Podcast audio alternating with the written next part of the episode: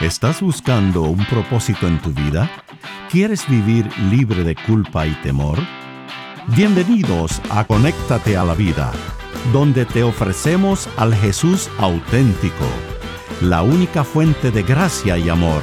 Y aquí está la presentadora del programa, Elizabeth Talbot. Bienvenidos a Conéctate a la Vida. Gracias por estar con nosotros. Soy Elizabeth Talbot y tenemos a nuestro invitado especial, el pastor Manny Arteaga. ¿Cómo estás? Muy contento, es un privilegio estar aquí contigo. Muchas gracias. Estamos estudiando la Biblia de una forma muy linda y estamos en nuestra serie de las batallas del Señor, Así estudiando es. diferentes batallas de la Biblia. Que y son cómo- metáforas de salvación. Exactamente, porque Dios les estaba mostrando que era acerca de Él, no Así acerca es, de ellos, ¿no? Y, y ganaban de formas inusuales, ¿no? Este, y la de hoy es una que me toca muy de cerca, es la batalla Mm. de la percepción. Así es. Eh, la percepción es nuestra interpretación de la realidad, Así qué es lo es. que vemos y qué es lo que nos parece, pero la realidad más real no siempre es la que vemos. Muchas de estas batallas, Elizabeth, son batallas de la mente. Yo pienso que la mayoría son batallas que se luchan en la mente, ¿no? Y hoy vamos a poder recalibrar algunas perspectivas y con la ayuda de Dios, que despierte en nosotros un deseo de ver la realidad como la que ve Dios. Y aun cuando no la podemos ver, confiar en que el punto de vista de Dios Así es el es. real, ¿no? Así es. Que Él ve cosas que nosotros no vemos, Así ¿no? es. Así que vamos a ir al segundo libro de Reyes, en el capítulo 6. Encontramos al profeta Eliseo. Eliseo viene luego de Elías, eh, fue el que viene detrás de él, por un tiempo fue su siervo, ahora ya es también un profeta. Así es. Elías ya ha ascendido al cielo. Así es, y él, ahora Eliseo ha pedido una doble porción del espíritu que había tenido Elías, y el Señor está obrando maravillas por medio de él. Increíbles milagros. Ya, ah, cuando llegamos al capítulo 6 del segundo libro de Reyes, ya tenemos varios milagros. Él ha hecho eh, flotar un hacha, Así ha es. resucitado muertos, Sanó ha- un leproso. A un leproso. O sea que este, algunas personas eh, creen que cuentan justamente el doble de la cantidad de milagros que había hecho Elías wow. este, de Eliseo. La cosa es que él ya está establecido como un profeta eh, muy, muy conocido dentro del pueblo de Israel. Y el, el nombre de Eliseo es interesante. Él, eh, ya sabemos que quiere decir Dios. Y Eliseo es Dios salva. Wow. Y es un eco del nombre de Josué, que era. Jehová Así salva, es. ¿no? Wow. Este. Y bueno, acá en esta situación tenemos al rey de Siria que está peleando contra el rey de Israel. Así es. Y obviamente Eliseo está con el rey de Israel, ¿no? Así es, y, y Eliseo está consciente de los planes que tiene el rey de Siria. Sí. ¿no? De- de- a pesar de que no está presente, él está consciente de todos los planes que está haciendo para atacar a Israel. Sí, me, me gusta esta parte del capítulo 6 de Segunda de Reyes, el versículo 8, dice, tenía el rey de Siria guerra contra Israel, consultando con sus siervos, dijo, en tal y tal lugar estará mi, Ahí está mi campamento. Y dice que el varón de Dios le mandaba a decir al, al rey de Israel, no pases por allí, porque ahí está el es. campamento. Pero está- hay que notar que están en lugares diferentes. Sí. En lugares diferentes y Eliseo conoce los planes que va a Sí, tener. que- obviamente Dios se los es, está se revelando, ¿verdad? Así es. Y entonces, este, un día se enoja el rey de Siria y dice, ¿cómo que siempre el rey de Israel sabe dónde yo voy a ir? ¿Cómo es esto? Wow. ¿Qué, qué es esto que está pasando? ¿Quieres leer el versículo 11? Dice así, el corazón del rey de Siria se turbó por esto y llamando a sus siervos les dijo, no me declararéis vosotros, ¿quién de vosotros es el rey de Israel? Sí, ¿de quién está con el rey de Israel? Y entonces uno le dice, no, señor mío, versículo 12, sino que el profeta Eliseo Wow. está en Israel, el cual declara al rey de Israel Así las es. palabras que tú hablas en tu cámara más secreta. Yo siempre digo que le dice, Eliseo es como una mosca en la pared. O sea que no importa dónde estés, en qué pieza secreta, él sabe lo que hablas Él en la... sabe. Él pensaba que había un espía posiblemente. Claro, dentro de claro, su reino claro, que estaba no. delatando sus secretos. Pero no, era porque Dios le avisaba a Eliseo y Así Eliseo es. le decía al rey. Así es. Y entonces él, eh, le dice, bueno, ¿y dónde está este profeta? Y le dicen en Dotán. Y Dotán es unos 16 kilómetros al norte de Samaria. Y, y me, me resulta interesante esto que dicen, bueno, vamos a agarrarlo a este profeta. Y, y me, me- me parece una paradoja profética, que si hasta ahora supo todo lo que iba a hacer el rey, ¿cómo no va a saber que le están viniendo? que vienen por él. Claro, claro, por eso digo, es. no se dio cuenta que si sabía es. todo vas a ver cuando vienen por él. Así es. Pero entonces dice el versículo 14, si lo quieres leer. Dice así, entonces envió el rey allá gente a caballo y carros y un gran ejército, un gran ejército por un hombre nada por un más. hombre. Increíble, los cuales vinieron de noche y sitiaron la ciudad. Los manda a que a prenderlo, a que lo quieren agarrar al profeta para que ya no le diga más eh, al, al- al rey de rey Israel de lo que estaba pasando. Y entonces llegan aquí a Dotán. Es interesante, este, estamos solamente 16 kilómetros norte de Samaria, que es la capital del reino del Así norte es. de Israel, ¿no?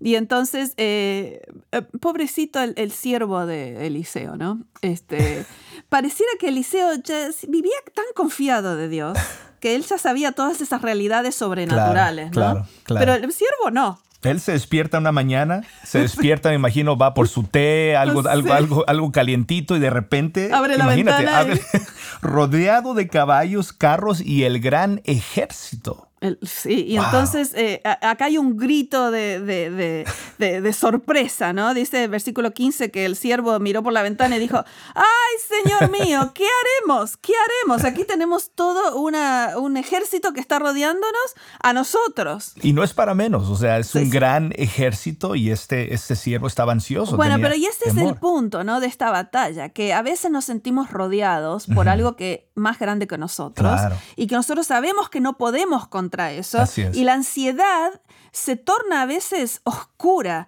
I mean, eh, eh, hemos todos tenido momentos en los que nos parece que la realidad es demasiado para Y es nosotros. paralizante para nosotros. O sea, la pregunta es, ¿cómo le vamos a hacer? ¿Cómo, le- cómo vamos ¿Cómo a seguir vamos a adelante? Ah, mucha gente, este, ahí es el momento en que empieza a tener este, pensamientos bien oscuros, ¿no? De Wow. quitarse la vida Wow. o de alguna cosa Wow. así. Y es cuando uno ve una realidad que está por encima de lo que uno puede resolver. Así es. ¿No? Y, Así es- es. y entonces aquí en este caso, él dice, "Va, ¿qué vamos a hacer? ¿Qué vamos a hacer? Este, y yo lo veo a Eliseo todo calmado, contestando, no tengas miedo, no temas. Pero, por- pero ¿por qué no? ¿Cómo no voy a temer, no? Claro, Este, ¿Qué claro. te parece? Eh, Bueno, la- eh, pa- para empezar, esa frase, no tengas miedo, es, un, es, un, es una frase común en la Biblia, ¿no es así? Sí, sí, sí. Común en la Biblia. Dicen que aproximadamente 365 veces en la Biblia viene ese mandato de Dios. Sí, alguien, contó que decía no temas o no tengan miedo 365 veces, que me parece interesante que una, una por día del Una año. por día ¿no? del año, ¿no? Este, pero después de decirle no temas, que pareciera que está completamente fuera de lugar, Así es. dice, ¿por qué? ¿Por qué? Porque los que están con nosotros Son más. que los que están con ellos. Y yo, yo me imagino a este siervo mirándolo. A, a ver, vamos a contar. Una y dos, una y dos. A ver, vamos a contar otra vez. Una y dos y una y dos, porque no hay más que Tom- ellos dos. tómenle la presión a Eliseo. Sí, sí, porque ¿qué en matemática pasa? no le, no le fue muy bien. Y entonces no, él dice, es que no estás viendo los que están con nosotros. ¿no? Hay más con nosotros. Eliseo veía lo invisible. Qué hermoso. Ay, yo, yo quiero tanto vivir como Eliseo, ¿no? Así En- es. Cada vez que con- enfrento algo que es más grande que yo, en este momento estoy en una situación así en mi familia que necesito algunas respuestas de Dios Wow. y todas las mañanas me, me siento a, a- a recordar que Dios ya Wow. tiene la respuesta, que hay Así toda una es. otra realidad que yo no la veo Así es. y que, y que Dios sí la ve y que ya Wow. que nada le tomó por sorpresa a Dios. Así es. ¿No? A mí me recuerda, hace, un- hace unos años estaba yo con mi, mi profesor en la ciudad de Chicago. Íbamos caminando por la ciudad y él nos quería enseñar lo que Dios está haciendo en las ciudades. Y estábamos ahí entre la gente, entre las multitudes. Y él se detiene en una intersección y nos dice, miren. Perciban, y nosotros confundidos, puro tráfico, gente sí. dice, perciban a Dios en este lugar. Wow. Y eh, eh, para mí despertó algo en mí, un deseo. Señor, quiero ver lo invisible. Claro. Dame tus ojos, Señor, para ver lo que no se percibe con, qué con la hermosa, percepción qué humana. hermosa, qué hermosa experiencia. Y entonces acá eso es lo que, lo que ora Eliseo, porque, porque por supuesto el siervo está, está diciendo, pobrecito Eliseo no sabe contar. Y, y Eliseo dice, no, hay otra realidad. Así este, es. Y oró Eliseo, dice el versículo 17, y dijo, te ruego, oh Jehová, que abras Abra sus, sus ojos. ojos. para que vea. Así es. Y entonces, ¿qué pasó cuando abrió los ojos? A ver, dinos. Dice la Biblia que abrió sus ojos, entonces se dio cuenta que habían, habían una multitud de, un- un- realmente una, una armada, ¿no? Un- un- una presencia militar, pero celestial. Y dice, he aquí que el monte estaba lleno de gente de a caballo y de carros de fuego alrededor de Eliseo. Había toda esta otra realidad. Exactamente. ¿no? Y defendiendo a Eliseo. Y sabes, Elizabeth, quizás esa oración de abre, abre, abre sus ojos es una oración que debemos hacer nosotros. Mm. Yo pienso que posiblemente algún padre o alguna madre que esté escuchando este programa, que, que quiera hacer esa oración sobre sus, Mm. Sus hijos. o sobre su marido, su esposa, o quizá una oración que tenemos que hacer por nosotros, nosotros mismos, mismos. ¿no? Abre nuestros ojos, Señor. As- Así es. Y, y- y- y entonces ahí él vio que sí, era verdad, que los que estaban con ellos eran mucho más, más que los que estaban. Así es. Yo me acuerdo una vez que este, tuvimos una situación con mi mamá que terminamos este, en un autobús eh, yendo para un lado equivocado. Entonces tuvimos que bajarnos en el medio de la noche en un lugar Wow. terrible. Y me acuerdo de mi mamá diciendo, este, vamos a, a repetir el Salmo 34, versículo Wow. 7. Y, y vamos, yo era chiquita, íbamos diciendo, el ángel de Jehová acampa alrededor de los que detienen y los, Y los defiende. El ángel de Jehová acampa alrededor. Y esa es una realidad que Wow. tenemos todos los que hemos elegido a Dios como nuestro Salvador, Así es. que nunca estás solo. Así que es. siempre tienes una armada de ángeles que no las ves, Así pero que es es. más real que las situaciones que te estás Y alrededor Elizabeth, tuyo. Mm. ¿quién es el ángel del Señor? ¿Quién es el ángel del Señor? Es Cristo mismo. Es Cristo mismo. mismo. Él no tiene que mandar emisarios, ¿no? Es Ah, la presencia mismo. de Dios mismo. ¿no? Y, y él Con mismo nosotros. dijo al final del Evangelio de Mateo, estoy con ustedes todos los días hasta el Hasta fin, el del, fin mundo. del mundo. Así que esa es la certeza que puedes tener, y aun cuando no lo Así ves, es. por eso es la batalla de la percepción. ¿Qué Wow. punto de vista vas a creer? ¿El que tú ves o el que tú crees? Exacto. Wow, me encanta ese lenguaje. Lo que tú ves O lo que, tú, crees. crees. Así Wow. es, sí. ¿Cuál va a ser más, más importante Wow, en tu vida? wow, wow. Entonces, este, despu- eh, ah, entonces, obviamente vieron que sí, así era. Y él hizo otra oración, Eliseo, y, y que, y que Jehová hiera con ceguera a los que habían venido contra él. Claro, contra él. Entonces los, ahora se- están ciegos todos esos soldados y los lleva esos 16 kilómetros hasta, hasta Samaria. y, cuan- y otra oración de que Dios le devuelva la Abran vista. sus ojos, así es. Y ahí se encuentran en el medio de la capital del reino del norte, Así es. este, en el medio de sus enemigos, ¿no? Así es. Y el rey de Israel le dice a Eliseo, ¿y ahora qué hago? ¿Los mato a Me, todos? me llama la atención que el rey le pregunta al El- profeta. al profeta. ¿No? Ujú. Sí, los mataré, padre mío. le llama padre al profeta, ¿no? Ajá. Y, y, y Eliseo dice, no, esto, esto- esto no lo trajiste por tu, No. por tu destreza militar. Claro, esto claro. lo trajo Dios. Así Claro. que en lugar de matarlos, le dice, vas a prepararle una gran comida, wow. una, fiesta. y entonces Increíble. este, dice, ¿matarías tú a los que tomaste cautivos con tu espada y con tu arco? Pon delante de ellos pan y agua para que coman y beban y vuelvan a sus señores. Y eso hicieron, tuvieron una gran fiesta y se volvieron a su, Wow. a su, a su país.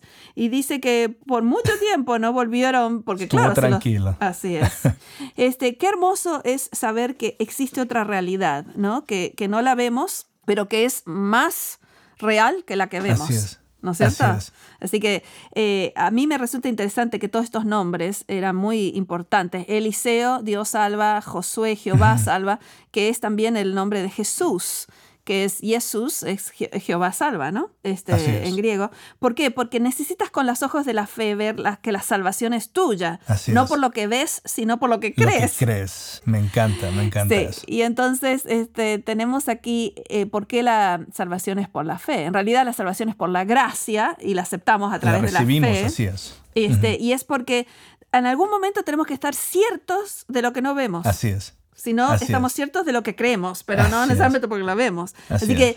yo no me he visto nunca tan perfecta para decir, oh, soy salva. Claro. Pero sí, eh, cuando veo la cruz, digo, soy salva. Claro, claro. O sea, al vernos a nosotros mismos, ¿cómo podemos decir eso? Pero al ver a Jesús. ¿cómo podemos negarlo? Negarlo. ¿Cómo podemos negarlo? Así mismo. Así que esperamos que esta, eh, esta definición de fe que está en Así Hebreos es. 11.1, que dice que la fe es la certeza de lo que se Wow. espera y la convicción de lo que no se ve. O sea que tienes que estar cierto Así es. de las cosas que crees, ¿no? Así Aunque es. no las veas. Aunque no las veas. Así es, y entonces Wow. recuerda que la mayor fuerza en los ejércitos celestiales es invisible, pero Mm. es verdad. Así que confía en esas cosas y confía en la salvación que Dios ya ha comprado para ti.